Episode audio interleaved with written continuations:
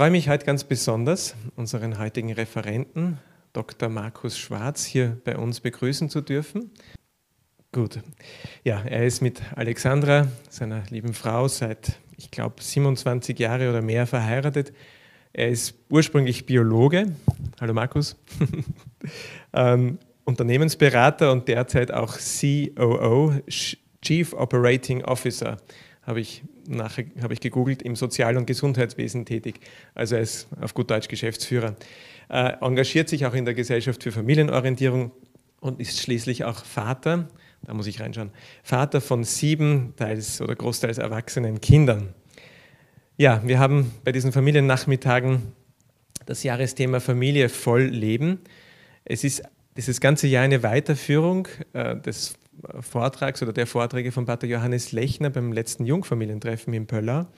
Und ähm, er hat über die fröhliche Hauskirche und auch uns Familien zugerufen, dass wir Mut haben sollen. Wir Familien, wir können das. Wir können Familie leben.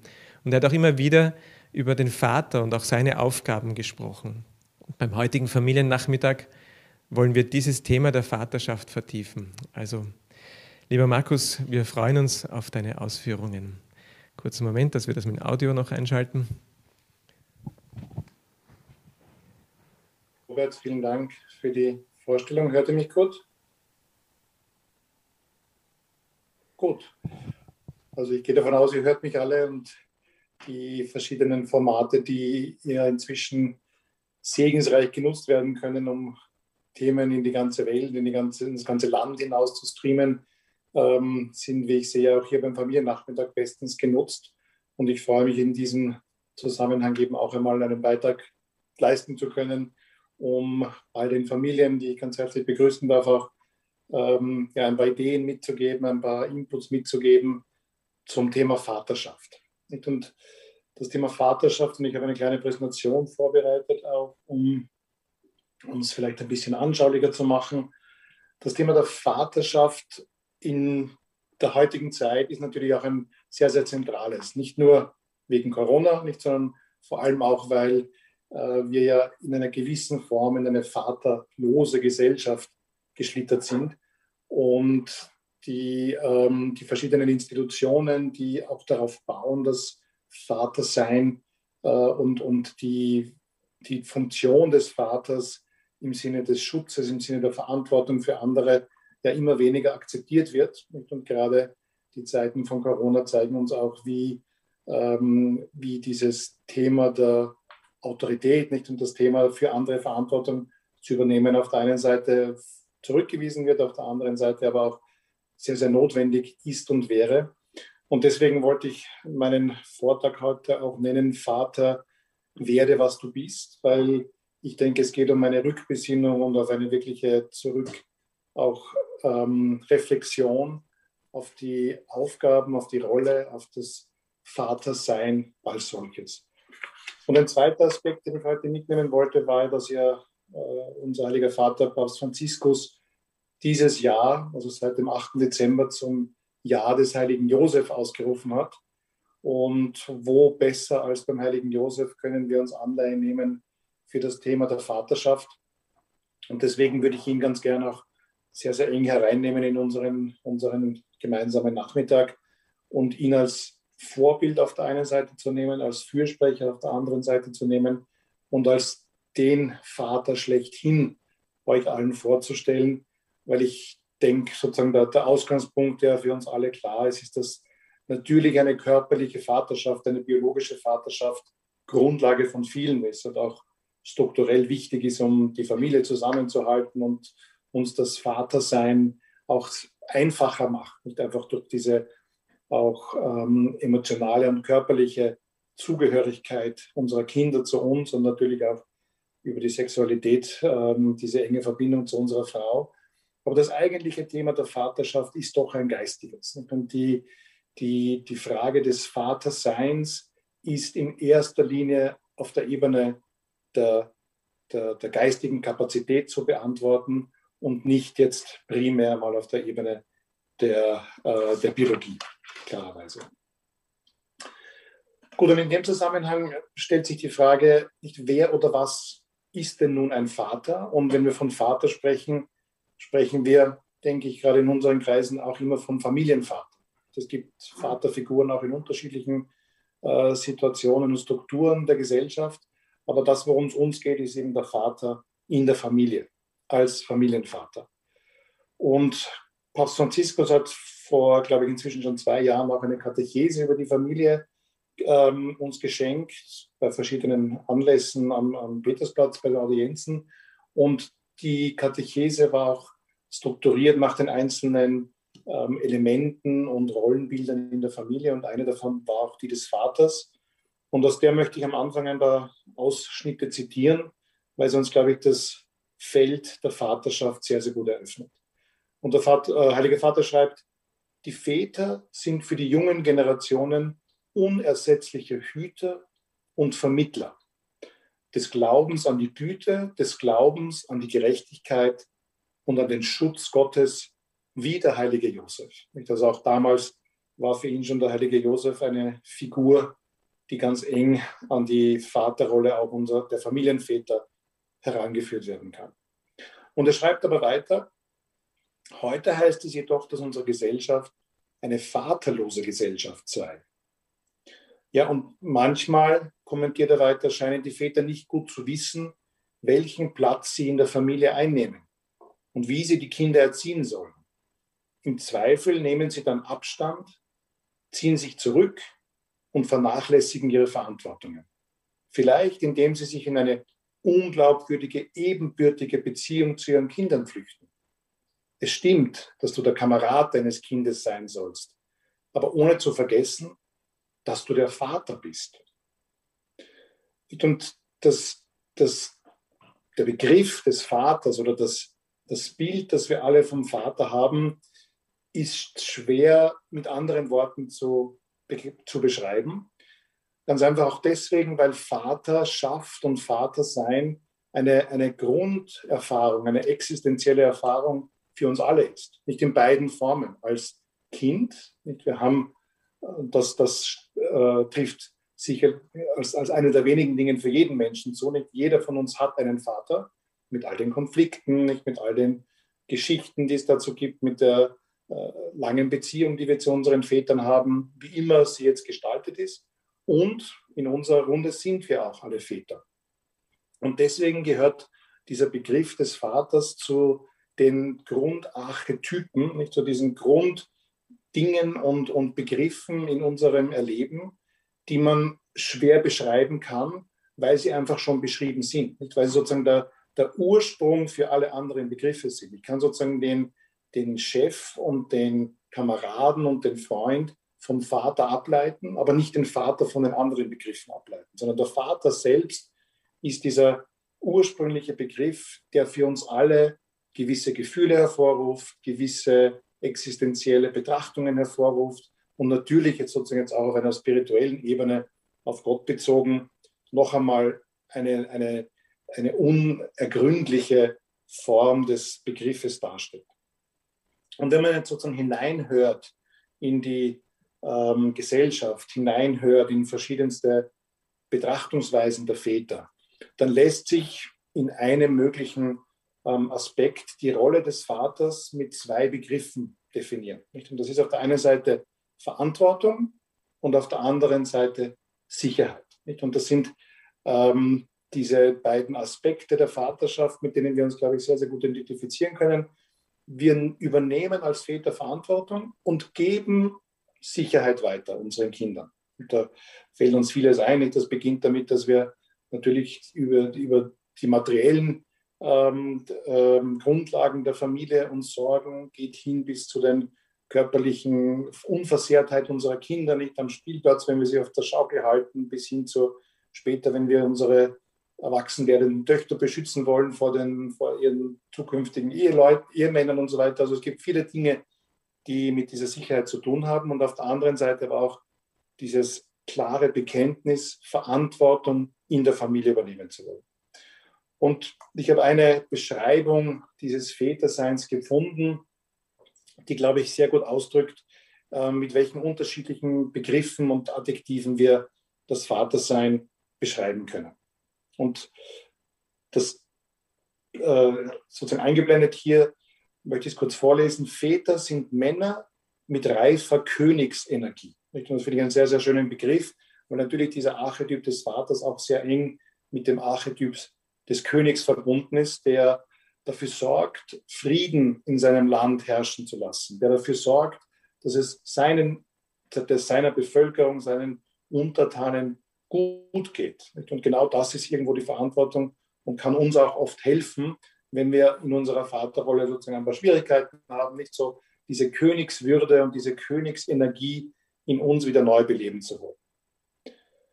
Und das heißt dort weiter, die, diese Männer stehen mit beiden Beinen auf der Erde und wirken gefestigt, gelassen, großherzig, erreichbar, ansprechbar. Nicht alles Adjektive, glaube ich, die uns sehr zu Herzen gehen und wo wir sagen, ja, das, das wäre eigentlich das, wo ich als Vater gerne meinen, meinen Beitrag leisten würde.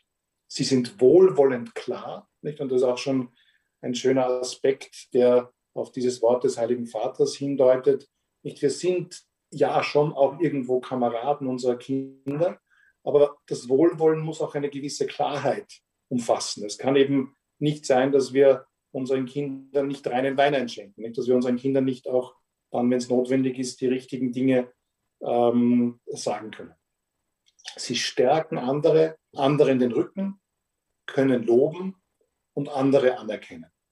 Und das ist so das, äh, denke ich, ein sehr, sehr rundes, umfassendes Bild dieses Archetyps des Vaters, äh, den wir uns ja, immer wieder vor Augen führen können, immer wieder dazu reflektieren können und als Ziel und Ideal für uns hinstellen wollen. Jetzt wissen wir aber, dass die Realität natürlich nicht immer so ideal ist und nicht immer in dieser schönen, reinen Form ähm, vor uns steht. Und deswegen gibt es auch immer bei den Archetypen sogenannte Schattenformen. Nicht sozusagen, es gibt diese, diese Modelle, in die das Idealmodell des Vaters abrutschen kann. Und das sind beim Vater zwei unterschiedliche Extremformen. Nicht auf der einen Seite in Richtung äh, des autoritären, autoritativen Vaters, möchte ich fast sagen, des Vaters, der streng ist, nicht und der irgendwann einmal in die Rolle des Tyrannen abrutscht, der nur mehr seine eigenen Dinge gelten lässt, der nur mehr ähm, die, die, die ähm, seine Familien, die, die Familienmitglieder, seine Kinder und seine Ehefrau als Menschen erkennt, die dafür da sind, sein eigenes Wohlbefinden zu unterstützen, etc. etc. Das ist sozusagen die eine Schattenseite des Vaters. Und die andere Schattenseite des Vaters ist der Schwächling. Das ist sozusagen derjenige, der ähm, ja, sich nicht traut, mutig genug zu sein und Verantwortung zu übernehmen, der immer wieder zurückschreckt vor Klarheit, vor, richtigen, vor wichtigen Entscheidungen, der davor zurückschreckt, seine Kinder zurechtzuweisen, weil er Angst hat, dann nicht mehr von ihnen geliebt zu werden. Und alles Dinge, die wir, denke ich, kennen, die zum, zum Alltag gehören und die aber wichtig sind, uns vor Augen zu halten. Die wichtig sind, immer wieder zu reflektieren, wohin tendiere ich denn? Und wo, wo ist die sozusagen goldene Mitte des, des Archetyps, zu dem wir eigentlich hinwollen, der uns helfen soll, diese Vaterfigur wirklich in, einer, in einem analogen Sinne zum heiligen Josef in unsere Familie hereinzuholen. Ähm, um das Ganze ein bisschen konkreter zu machen und vielleicht ein bisschen greifbarer zu machen, hat es mir immer auch sehr geholfen, mir die Familie als Team vorzustellen. Wo jetzt nicht, nicht die Rolle des Vaters ist nicht das, das reine Oberhaupt, was eine, eine klassische Rolle des Vaters wäre, die aber, glaube ich, in unserer heutigen Zeit durch verschiedenste positive, zum Teil vielleicht auch negative Strömungen immer mehr hinterfragt wird, sondern die Rolle des Vaters ist sowas wie ein, ein Teamleader, nicht so wie ein, wie ein Trainer vielleicht sogar ein bisschen, der sein Team führt, aber auch ganz wichtig in einer gemeinsamen Verantwortung mit seiner Frau, mit einer gemeinsamen Verantwortung der, des, das Team, das sozusagen unter dieser Doppelführung der Eltern ähm, zu Höchstleistungen aktiv, ähm, angespornt wird. Und was diese Leistungen unter Anführungszeichen der Familie sind, über das wollen wir dann am, am Schluss noch ein bisschen reden. Aber für mich war das immer ganz ein, ein sehr spannender Ansatz, diese, dieses Team Familie auch als ähm, in, in seiner Teamdynamik zu verstehen und zu versuchen, ähm, aus diesem Team ein, ein, ja, ein rundes, harmonisches, aber auch ähm, nach, nach vorne orientiertes Team zu entwickeln. Und eine Unterlage, die mir dabei sehr geholfen hat, war das Buch eines amerikanischen Autors, der sich äh, Patrick Lencioni nennt, ein, ein Management-Autor aus den Vereinigten Staaten, der dieses Buch geschrieben hat, The Five Dysfunctions of a Team. Und er beschreibt dort sozusagen fünf Dinge, warum Teams nicht funktionieren und was man tun kann, damit sie doch funktionieren. Und diese fünf Dinge würde ich jetzt gerne sozusagen durchgehen mit euch und ein paar Beispiele bringen und so besser zu verstehen, was wir dann als Väter tun können, um unsere Familien als Teams voranzubringen. Und der erste Punkt, der ähm, von, von den Zionen dann angesprochen wurde, ist dieses Vertrauen als Basis jedes Teams. Nicht ohne Vertrauen ähm, kann Zusammenarbeit, kann Zusammenleben letztendlich nicht funktionieren. Und das, wenn, also Vertrauen funktioniert dann nicht, wenn wir uns als unverwundbar einschätzen. Und unverwundbar ist sehr viel mehr als nur ein bisschen arrogant oder ein bisschen sozusagen jetzt unbelehrbar oder mit einem gewissen verstockten Herzen, sondern diese Unverwundbarkeit ähm, zeigt uns, dass wir ja, glauben, ähm, uns nicht den anderen gegenüber öffnen zu dürfen. Öffnen zu dürfen im Sinne des eigenen Herzens, öffnen zu dürfen im Sinne der Gefühle. Und das ist auf der einen Seite die Unverwundbarkeit des Tyrannen, nicht, der sagt, für mich sind alle anderen nur da, um mir zu gehorchen, um mir zu dienen. Und auf der anderen Seite die Unverwundbarkeit des Schwächlings, nicht, der sagt, wenn ich jetzt meine Gefühle zeige, dann könnte es ja sein, dass mir jemand wehtut. Dann könnte es ja sein, dass jemand mein, meinen, mein, mich kränkt oder verletzt innerlich. Und das will ich nicht. nicht? Und das, dessen möchte ich mich gar nicht aussetzen. Und das sind diese beiden Dysfunktionen, wie es eben bei Lencioni heißt, mit denen ähm, wir zu tun haben als Väter. Nicht? Und mit denen wir uns immer wieder auseinandersetzen müssen als Väter oder gesamthaft auch natürlich gedacht als Eltern. Und auf der anderen Seite ist es die Präsenz und die Sicherheit, Verzeihung, das war jetzt zu früh, die Präsenz und die Sicherheit, die wir geben wollen, um in der Familie als Väter unsere Rolle wirklich wahrnehmen zu können. Nicht nur bei der Präsenz geht es eben ähm, vertiefend nicht nur einfach darum, zu Hause zu sein und sozusagen genug Zeit zu Hause zu verbringen, sondern bei der Präsenz geht es wirklich um die Präsenz in der Beziehung. Und am besten stellt sich das für mich immer dar, ich bin dann bei meinen Kindern präsent, wenn ich mit ihnen Zeit unter Anführungszeichen verliere. Und Zeit verlieren in diesem Zusammenhang heißt eben nicht die Zeit nützlich zu nutzen, so wie ich es mir vorstelle, sondern die Zeit so zu nutzen, wie es die Kinder brauchen. Oder die Zeit so zu nutzen, wie es meine Frau braucht. Nicht? Und die, ähm, die, äh, bei den kleinen Kindern kennen wir das, wenn wir äh, uns mit ihnen auf den Boden setzen nicht? und ihre, ihre Rollenspiele mitspielen. Oder bei den größeren Kindern, wenn wir uns mit ihnen zur Hausübung setzen und uns sozusagen zum dritten oder vierten Mal die gleichen, den gleichen Stoff versuchen, mit ihnen zu erarbeiten. Und bei den älteren Kindern ist es dann einfach, ihnen, mit ihnen Diskussionen zu führen, die wir ja schon fünfmal in unserer vielleicht Ausbildungszeit geführt haben oder mit unseren Freunden in der Studienzeit geführt haben und eigentlich schon genau wissen, was am Ende rauskommt, aber trotzdem uns dieser Zeit widmen, um mit unseren Kindern die Dinge durchzugehen und die Dinge Schritt für Schritt zu erarbeiten. Nicht? Und auf der anderen Seite geht es darum, Sicherheit zu geben. Den Kindern eben da zu sein, wenn sie uns brauchen. Die Kinder auf der Schaukel aufzufangen, wenn sie runterrutschen. Und später, äh, und das, das geht eben nur, wenn ich auch die Zeit am Spielplatz mit ihnen aufmerksam verbringe und nicht mich auf die Parkbank setze, mein Mobiltelefon heraussuche und dort meine, meine Aufgaben erledige, sondern wirklich mit ihnen präsent bin in der Situation. Und bei den älteren Kindern nicht genauso bei Tisch dann eben mich wirklich der Diskussion zu widmen, dem Gespräch bei Tisch zu widmen und in die Beziehung hineinzugehen und zu verstehen, was brauchen die jetzt? Was sind denn ihre Sorgen, wo ich ihnen Sicherheit geben muss, weil ich ihnen sagen kann, wie die Welt da draußen im Grunde funktioniert. Nicht? Und das ist das ist die Aufgabe in diesem Zusammenhang von uns Vätern, dass wir so wie Gott Vater uns eine Welt geschaffen hat, in der wir uns im Grunde sicher bewegen können, müssen wir unseren Kindern eine Welt schaffen, nämlich die Welt der Familie, wo sie unbeschadet und mit großem Vertrauen ihre Persönlichkeit entwickeln können und sich Schritt für Schritt in die Erwachsenenwelt hineinbegeben können. Und jetzt kann man sich immer den, den Vergleich zum heiligen Josef hernehmen und überlegen, ja, wie ist denn dem heiligen Josef dabei gegangen? Und der war natürlich in, einerseits in einer etwas schwierigeren Situation als wir, nicht? Weil wenn immer sozusagen eine schlechte Stimmung war in der heiligen Familie oder irgendwas schiefgegangen ist in der heiligen Familie, nicht der eine war der Gottessohn, die andere war die unbefleckte Jungfrau, wer wird schuld gewesen sein? Nicht der heilige Josef. Und wer wird derjenige sein, der, der sozusagen sich überlegen muss, wie, wer muss sich jetzt ändern? Nicht, aber vielleicht kann das für uns auch eine interessante Perspektive sein. Immer dann, wenn es schlechte Stimmung gibt in der Familie, nicht immer dann, wenn irgendwo Konflikte aufbrechen, dass wir dann sagen, ja, was ist mein Anteil daran? Nicht? Wo kann ich mich darum mehr bemühen? Wo kann ich mehr dazu beitragen, dass es die Familie wieder besser geht? Nicht? Dass sozusagen die Konflikte, die da sind, wieder entsprechend weitergetragen werden. Und diese Konflikte, die es natürlich überall gibt, sind auch genau der zweite Punkt, der, ähm, der sich in dieser Betrachtung der ähm, Dysfunktionen eines Teams und in diesem Fall eben der Familie darstellen lässt.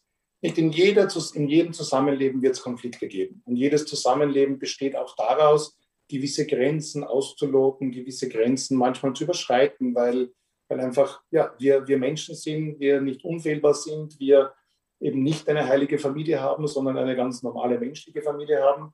Und bei den Konflikten gibt es wiederum die beiden Seiten. Nicht auf der einen Seite die, die Schattenseite mit der Tyrannei und der Schwäche und auf der anderen Seite die Idealseite, wo wir uns hinbewegen wollen.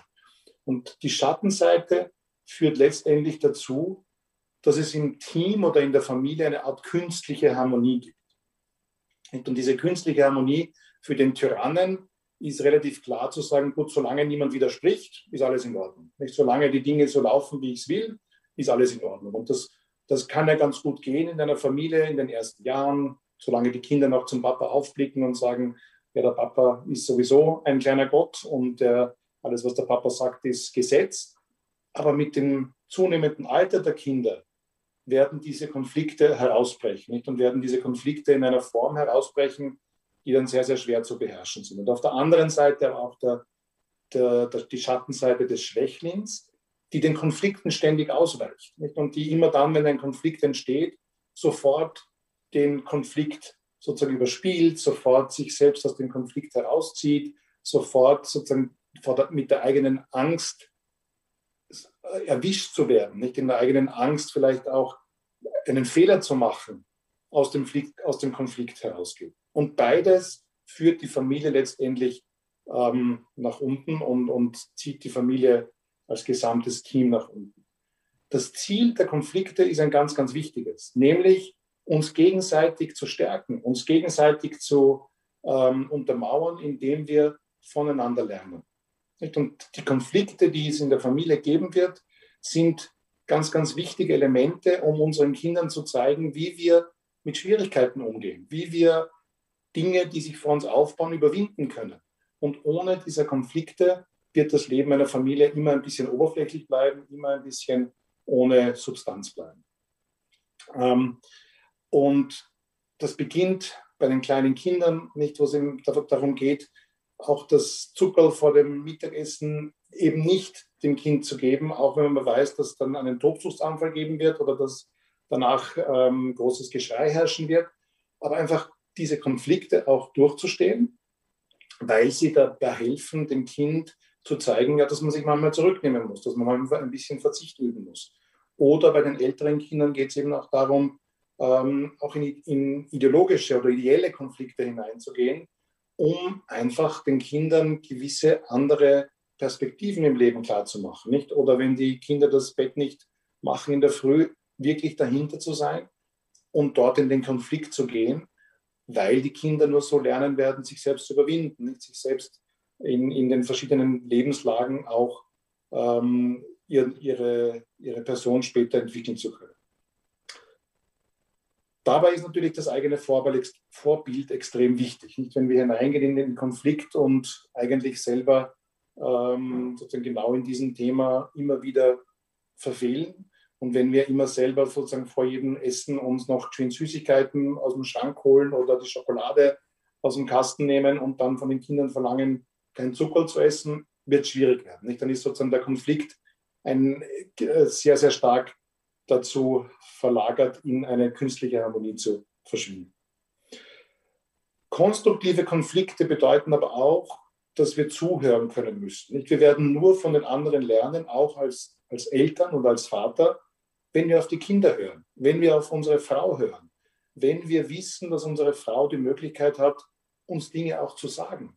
Und wenn wir vielleicht, und, und das ist jetzt sozusagen primär an die Männer gerichtet, natürlich die, das, das, das Bewusstsein, dass alle Frauen mithören, aber wenn wir uns einmal überlegen, wann hat unsere Frau uns zum letzten Mal etwas sagen können, uns korrigieren können, uns eine gewisse sozusagen eine, eine, eine Zurechtweisung unter Anführungszeichen gemacht, die wir danach aufnehmen konnten.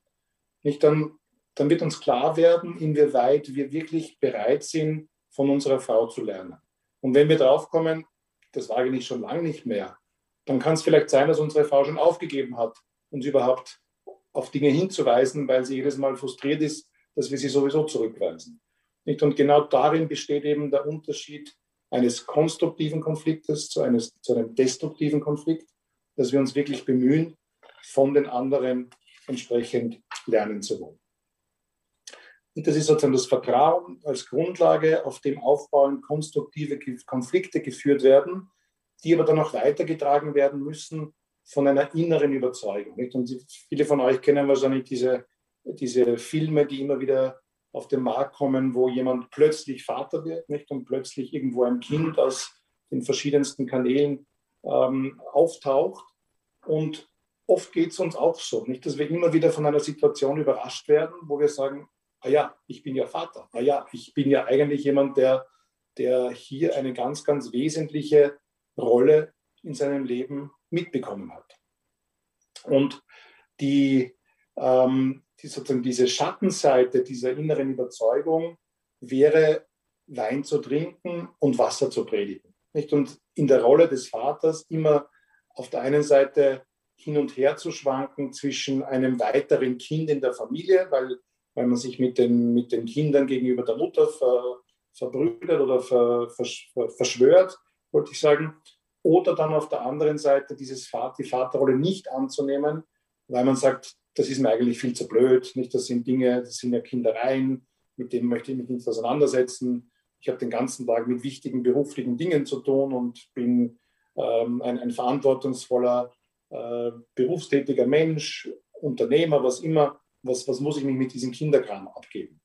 Ich, nein, diese, diese innere Überzeugung, dass das Vatersein etwas ganz Wesentliches in unserem Leben ist, dass das Vatersein ganz, ganz eng zu unserer eigenen Persönlichkeit dazugehört, ist etwas, was notwendig ist, um unsere Vaterrolle auch wirklich wahrnehmen zu können. Und diese innere Überzeugung muss sich dann auch ausdrücken in vielen Details des, des Tages. Dass wir, wenn wir der Meinung sind, dass unsere Kinder ähm, zu einer gewissen Zeit ins Bett gehören, dann müssen wir das auch innerlich klar haben, weil unsere Kinder merken sofort, wenn wir innerlich nicht überzeugt sind. Und wenn wir bei den kleinen Kindern schon beginnen, mit einer hohen inneren Überzeugung Dinge einzufordern, dann wird das auch im späteren Alter der Kinder leichter möglich sein. Aber wenn wir bei den kleinen Kindern das Zucker vor dem Mittagessen sozusagen nicht so wirklich ernst nehmen und sagen, naja, ist ja nicht so wichtig, passiert ja nichts, der Hunger wird schon noch da sein und das Zähneputzen später können wir auch ähm, noch einmal angehen, dann werden die Kinder das merken, dass wir nicht überzeugt sind von dem, was wir von ihnen einfordern. Und in der das, das mag bei einem kleinen Kind tatsächlich keine große Konsequenz haben und keine große Rolle spielen. Aber wenn das ein zwölfjähriges Kind ist, nicht, wo es dann in die Vorpubertät geht und wir den Kindern unsere Werte mitgeben wollen, von denen wir überzeugt sind, und dann uns wundern, wenn sie, unsere, wenn sie merken, dass wir nicht wirklich überzeugt sind von unseren Werten, dann wird das Ganze schwieriger. Und dann später natürlich genauso, wenn sie als 16-, 17-Jährige ähm, nicht wir ihnen moralische Werte für späteres Leben mitgeben wollen, wenn wir mit ihnen diskutieren wollen über, über, ihre, über ihren eigenen Lebensentwurf, nicht, dann ist es umso wichtiger, dort auch mit innerer Überzeugung aufzutreten, und vor allem einmal beginnend eine innere Überzeugung zu entwickeln, die klare Werte mitbringt, die eine klare, ein klares Rollenverständnis mitbringt und unsere Rolle in der Familie, unsere Rolle als Vater, unsere Rolle auch als Mitglied in der Gesellschaft, in der Kirche, in allen Strukturen, mit denen wir es zu tun haben, klar definiert hat. Nicht? Und die, die Rolle ist keine einfältige Rolle. Es gibt sozusagen nicht die Vaterrolle, sondern jeder Vater muss in seiner Familie die Rolle finden, die für ihn passt. Es gibt Familien nicht, wo beide berufstätig sind, wo man diese Rollenaufteilung in einer, in einer völlig anderen ähm, Sicht erarbeiten muss, wie das in Familien ist, wo die Mutter sich Vollzeit der, der, der Erziehung widmet, nicht und der Vater sozusagen äh, mehr Verantwortung übernimmt, auch um die, die materiellen Grundlagen für die Familie zu schaffen und alle Zwischenformen, die es davon gibt. Und das muss sich jede Familie und damit jeder Vater für sich erarbeiten, aber auch klar haben. Nicht das Schlimmste wäre, diese Rolle irgendwo so zwischen Beliebigkeit von, je nachdem, wie es mir passt. Nicht einmal bin ich der nette Familienvater, einmal äh, passt es mir, dass meine Kinder um, um mich geschart sind und das andere Mal bin ich aber sozusagen ähm, ja, der, der, der Businessman oder der Geschäftsmann, der sich nicht um die Familie kümmert und eigentlich in der Gesellschaft wichtig ist, aber von seiner Familie nichts wissen will.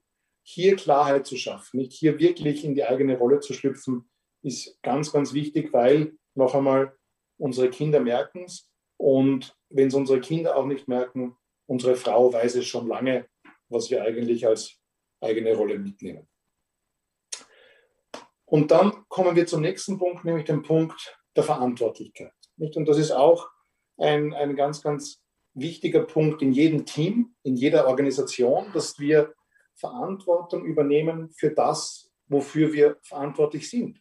Und für das, wofür wir uns auch gemeinsam mit unserer Frau entschlossen haben, es zu tun. Und das sind natürlich in erster Linie die Kinder, die wir gemeinsam von Gott geschenkt bekommen haben. Und das sind aber später auch die Dinge, die, die wir unseren Kindern mitgeben wollen, die Werte, die wir gemeinsam entwickeln wollen, etc. etc. Und die Schattenform dieser Verantwortlichkeit ist, jeder lebt für sich. Nicht? Die Frau trägt normalerweise die Hauptlast der Erziehung, die hat sich gerichtet, ist froh, wenn der Mann am Abend nicht nach Hause kommt, weil der stört eh nur bei der Abendroutine und ähm, macht ihre Dinge, weil es gut funktioniert. Und der Mann denkt sich, naja, wenn ich am Abend nach Hause komme, dann habe ich wieder die langen Gesichter meiner Frau und meiner Kinder. Ähm, ich weiß eh nicht, was ich tun soll, weil ich keine wirkliche Aufgabe habe zu Hause. Also gehe ich halt auf einen After-Work-Drink mit meinen Kollegen, schaue, dass ich am Abend noch ins Fitnessstudio komme und, und, und. Nicht? Also das ist jetzt natürlich ein bisschen überzogen und karikiert, karikiert, aber das ist die Gefahr und die Schattenseite dieser Verantwortlichkeit. Weil, und das denke ich, ist gerade für uns Väter wichtig, ähm, die, die Rolle in unserer Familie besteht darin, nicht nur sozusagen Befehlsempfänger unserer Frau zu sein. Ich mache das Flaschall warm und wickel das Kind und später mal kannst du die Hausübung machen für, für, mit, mit deinem Sohn und dann später mal kannst du mit deinem Sohn endlich ähm, Dacheles reden, dass er nicht ständig mit so zerfetzten Hosen herumläuft oder, oder sich endlich wieder mal die Haare schneiden lässt, um ein paar Klassiker zu nennen. Nicht? Das sind dann würden wir als Vater nicht in unsere Verantwortung einsteigen. Verantwortlichkeit heißt, diese Dinge selber zu sehen. Nicht? Und diese Dinge nicht von unserer Frau aufgefordert werden zu müssen, endlich einmal wieder mit dem Kind über die, über die schulischen Leistungen zu reden und es zu unterstützen bei den Hausübungen, sondern selber drauf zu kommen, sich dafür zu interessieren. Vielleicht sogar mit unserem Sohn oder mit unserer Tochter ähm, die, die spannenden neuen Dinge in der, äh, aus dem Biologieunterricht oder aus dem Chemieunterricht zu diskutieren oder aus dem Geschichteunterricht, nicht wie es halt jedem seinen Vorlieben entspricht, um da wirklich in die Verantwortung der Erziehung und äh, des Voranbringens der Familie hineinzusteigen. Und wenn wir unsere Verantwortlichkeit wirklich leben wollen, dann heißt das, dass wir ein gemeinsames Rollenverständnis zwischen Mann und Frau entwickelt haben. Nicht, dass wir dieses gemeinsame Rollenverständnis dann auch in eine gelebte Autorität überführen. Und gelebte Autorität als Eltern heißt eben ganz genau nicht den anderen ausspielen und den anderen sozusagen die Dinge zuschanzen, sondern heißt gemeinsam zu entdecken, wo die einzelnen Kinder Unterstützung brauchen. Gemeinsam sich zu überlegen, wie können wir dieses eine Kind, das jetzt Probleme hat, besser kennenlernen, besser verstehen, wo wir es unterstützen müssen. Als Vater einfach jedes Kind einzeln zu kennen, nicht bis, bis dorthin mit den Kindern kleine Ausflüge zu machen, mit den Kindern später auch einmal als Vater vielleicht auf ein Bier zu gehen, nicht? vielleicht einmal sich Zeit zu nehmen für den Sohn, der, der sich verschließt, der nicht mehr zugänglich wird und, und ihn einfach einmal aus, aus, der, aus der Körperlichkeit heraus dorthin zu führen, wo er sich öffnen kann. Und genau dort können wir auch große Anleihen beim heiligen Josef nehmen, nicht der, der, wie wir wissen, alleine durch die, durch den, durch die Begegnung mit dem Engel im Traum ähm, seine Verantwortung genommen hat, die ganze Familie zusammengepackt hat und nach Ägypten gezogen ist. Aus einer bestehenden, wenn man so will, gutbürgerlichen Existenz heraus und nicht lange gefackelt hat, nicht und nicht lange gesagt hat, okay, was ist jetzt mit meiner Karriere, was ist jetzt mit meinen Kunden, was ist jetzt mit meinen ähm, ja, Aufträgen, die ich vielleicht noch bekommen hätte. Nein, sondern ihm war klar, meine Kernaufgabe äh, besteht im Voranbringen der heiligen Familie. Und er hat aber dann nicht gesagt, okay, der liebe Gott wird sich schon darum kümmern, wie wir in Ägypten überleben werden und wird dann schon den richtigen Leuten zuschanzen, sondern er hat dort wieder begonnen, sein Handwerk auszuüben nicht? seine, seine, seine Stellung in der Gesellschaft voranzutreiben. Und genau darin besteht auch unsere Verantwortlichkeit, innerhalb der Familie, aber natürlich außerhalb der Familie, ähm, unserer Familie die, die Position und die, die Stellung in der Gesellschaft entsprechend mitzugeben. Und mit all dem kommen wir dann in, am Ende zu, zu den Ergebnissen. Nicht? Und wenn man jetzt von beruflichem Team spricht, dann wird man jetzt über die Performance nicht oder über die Ergebnisse des Teams sprechen. Aber wenn man sich bei der Familie überlegt, was, was heißt denn eigentlich ähm, was, was ist denn eigentlich das Ergebnis der Erziehung? Was ist denn eigentlich das, was am Ende der Erziehung steht? Und das ist nicht, letztendlich nichts anderes als die Entfaltung der Person.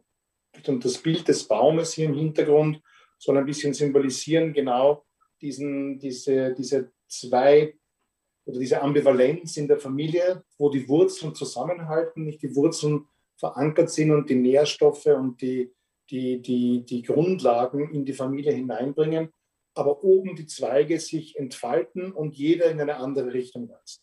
Und das ist genau das, was eine Familie ausmachen soll. Das Zusammenhalten aus den gemeinsamen Werten, aus den Grundlagen, aber die Befähigung, in alle unterschiedlichen Himmelsrichtungen sich zu entwickeln und zu entfalten, ohne dass man den anderen einschränkt, ohne dass man die Freiheit des anderen in irgendeiner Form ähm, gerade als Vater, nicht als jemand, der, der genau weiß, was seine Kinder einmal machen sollen, der genau glaubt zu wissen, in welche Richtung sich seine Kinder entwickeln müssen, ähm, sozusagen die, die, die Kinder zurückhält. Und die Schattenseite dieser Entfaltung der Person ist, dass uns unser eigener Status, unser Ego wichtiger sind als die Familie.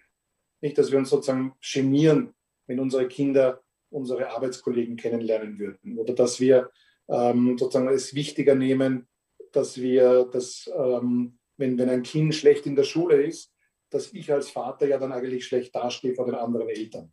Nein, darum geht es nicht. Es geht darum, wie kann ich mein Kind unterstützen? Wie kann ich mein Kind dorthin führen, wo es möglichst die Entfaltung seiner Persönlichkeit erlebt. Und natürlich auf der anderen Seite das Ego, wo es nur darum geht, die Familie mir zu Nutzen zu machen, nicht die Familie ähm, sozusagen als zur Schau zu stellen, vielleicht auch einmal, weil meine Kinder so, so toll geraten sind und weil meine Kinder so tolle Noten nach Hause bringen.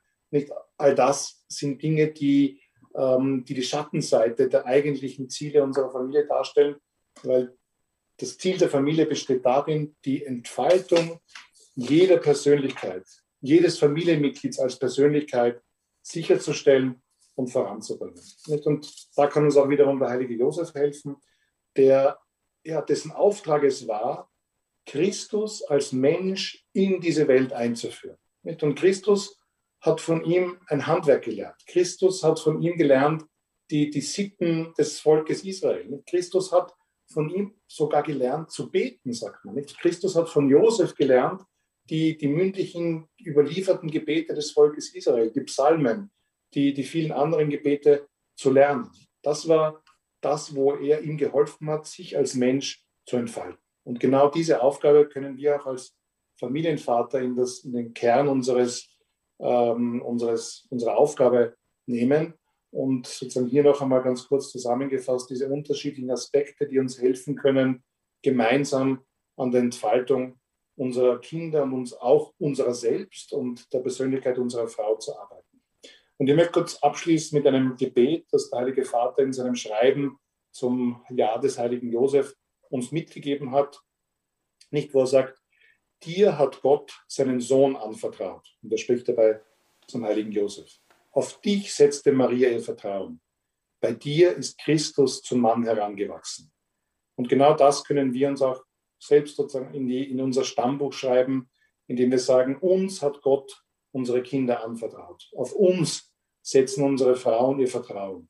Und bei uns sollen unsere Kinder zu Erwachsenen, zu Männern und Frauen mit einem hohen Potenzial heranwachsen. Und darin ist der heilige Josef unser Vorbild und darin können wir seine Fürsprache immer anrufen, in, äh, gerade in diesem Jahr des heiligen Josef.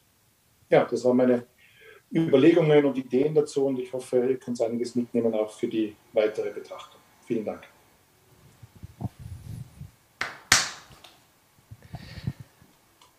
Ja, lieber Markus, wunderbar, danke sehr für deinen wunderbaren Vortrag. Ähm, wir haben es, ja, wir sind sehr bewegt ähm, von deinem guten Inhalt, von dem, was du uns hier auch gelehrt hast. Also du bist wirklich, man merkt, ein, ja, nicht nur ähm, beruflich, sondern auch privat einfach auch ein, ein erfahrener Vater. Darum haben wir dich auch für diesen Vortrag angefragt. Also ich bin sehr, sehr dankbar. Applaus, ja, und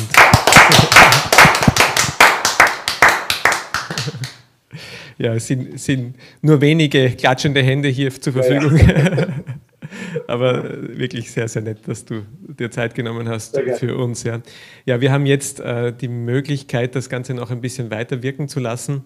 Also wir äh, haben ja eine Fragestellung auch von dir bekommen. Ich darf sie gleich einblenden.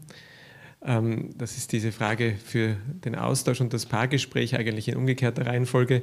Worin kann uns der heilige Josef als Vorbild in unserer Familie dienen? Also die, die jetzt äh, beisammen sind mit vielleicht einem zweiten Ehepaar, ähm, laden wir ein, trotzdem zuerst im Paar diese Frage auch zu erörtern. Worin kann uns der heilige Josef als Vorbild in unserer Familie dienen? Das hast du uns mitgegeben, Markus.